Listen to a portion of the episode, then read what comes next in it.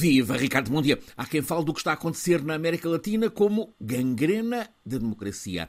O Instituto Latinobarómetro, Centro de Estudos Políticos e Sociais com sede em Santiago do Chile, no relatório sobre este último ano latino-americano, constata recessão democrática e deterioração contínua e sistemática da democracia em vários dos 19 países da América Latina, da Argentina ao México, com casos de pesadelo maior como o da Nicarágua e agora o Equador. Isto para além de velhas histórias de supressão de qualquer forma de oposição interna, como acontece em Cuba ou na Venezuela.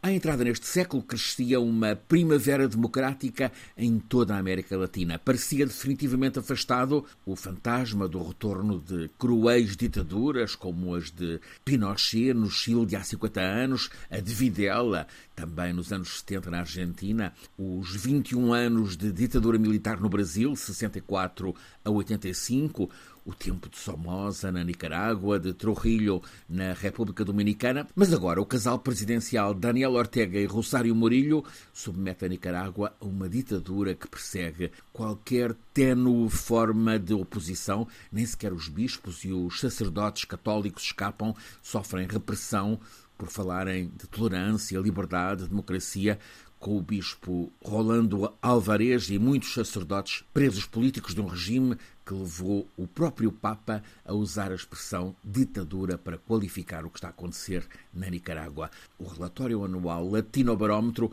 aponta três causas para o declive democrático da América Latina. Uma é o personalismo autoritário ou caudilhismo. O caso que acabamos de escutar de Ortega na Nicarágua é exemplar, tal como o de Maduro na Venezuela, entre vários outros. Agora há a anomalia populista de direita ultra de Milei na Argentina. Está em fim de mandato o populismo de esquerda de López Obrador no México. Segundo ingrediente do atual mal latino-americano, a brutal criminalidade associada ao narcotráfico. O México é uma catástrofe com 158 mil homicídios e mais de 40 mil desaparecidos nestes últimos quatro anos.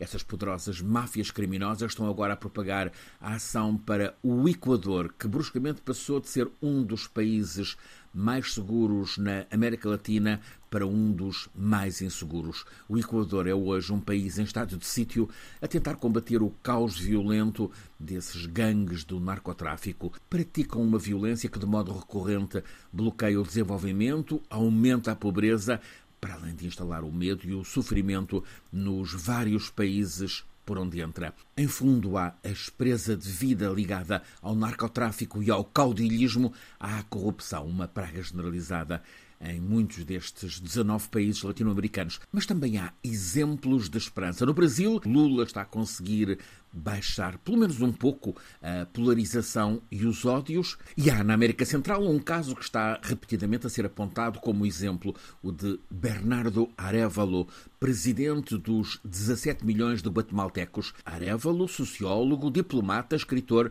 passou os últimos 30 anos a conduzir elogiadas missões de paz e de reconciliação em vários lugares do mundo. Nos últimos meses tomou o avião de volta às raízes e agora está em funções, desde o começo do ano, como presidente da Guatemala, propõe-se mobilizar energias internas e apoio internacional para os três principais objetivos que definiu. Primeiro, reduzir a pobreza. Segundo, neutralizar a pequena mas sistemática corrupção cotidiana nos serviços. Terceiro, garantir a convivência em estabilidade democrática na Guatemala. É uma carta de aspirações que faz falta em quase todos os 19 países da América Latina.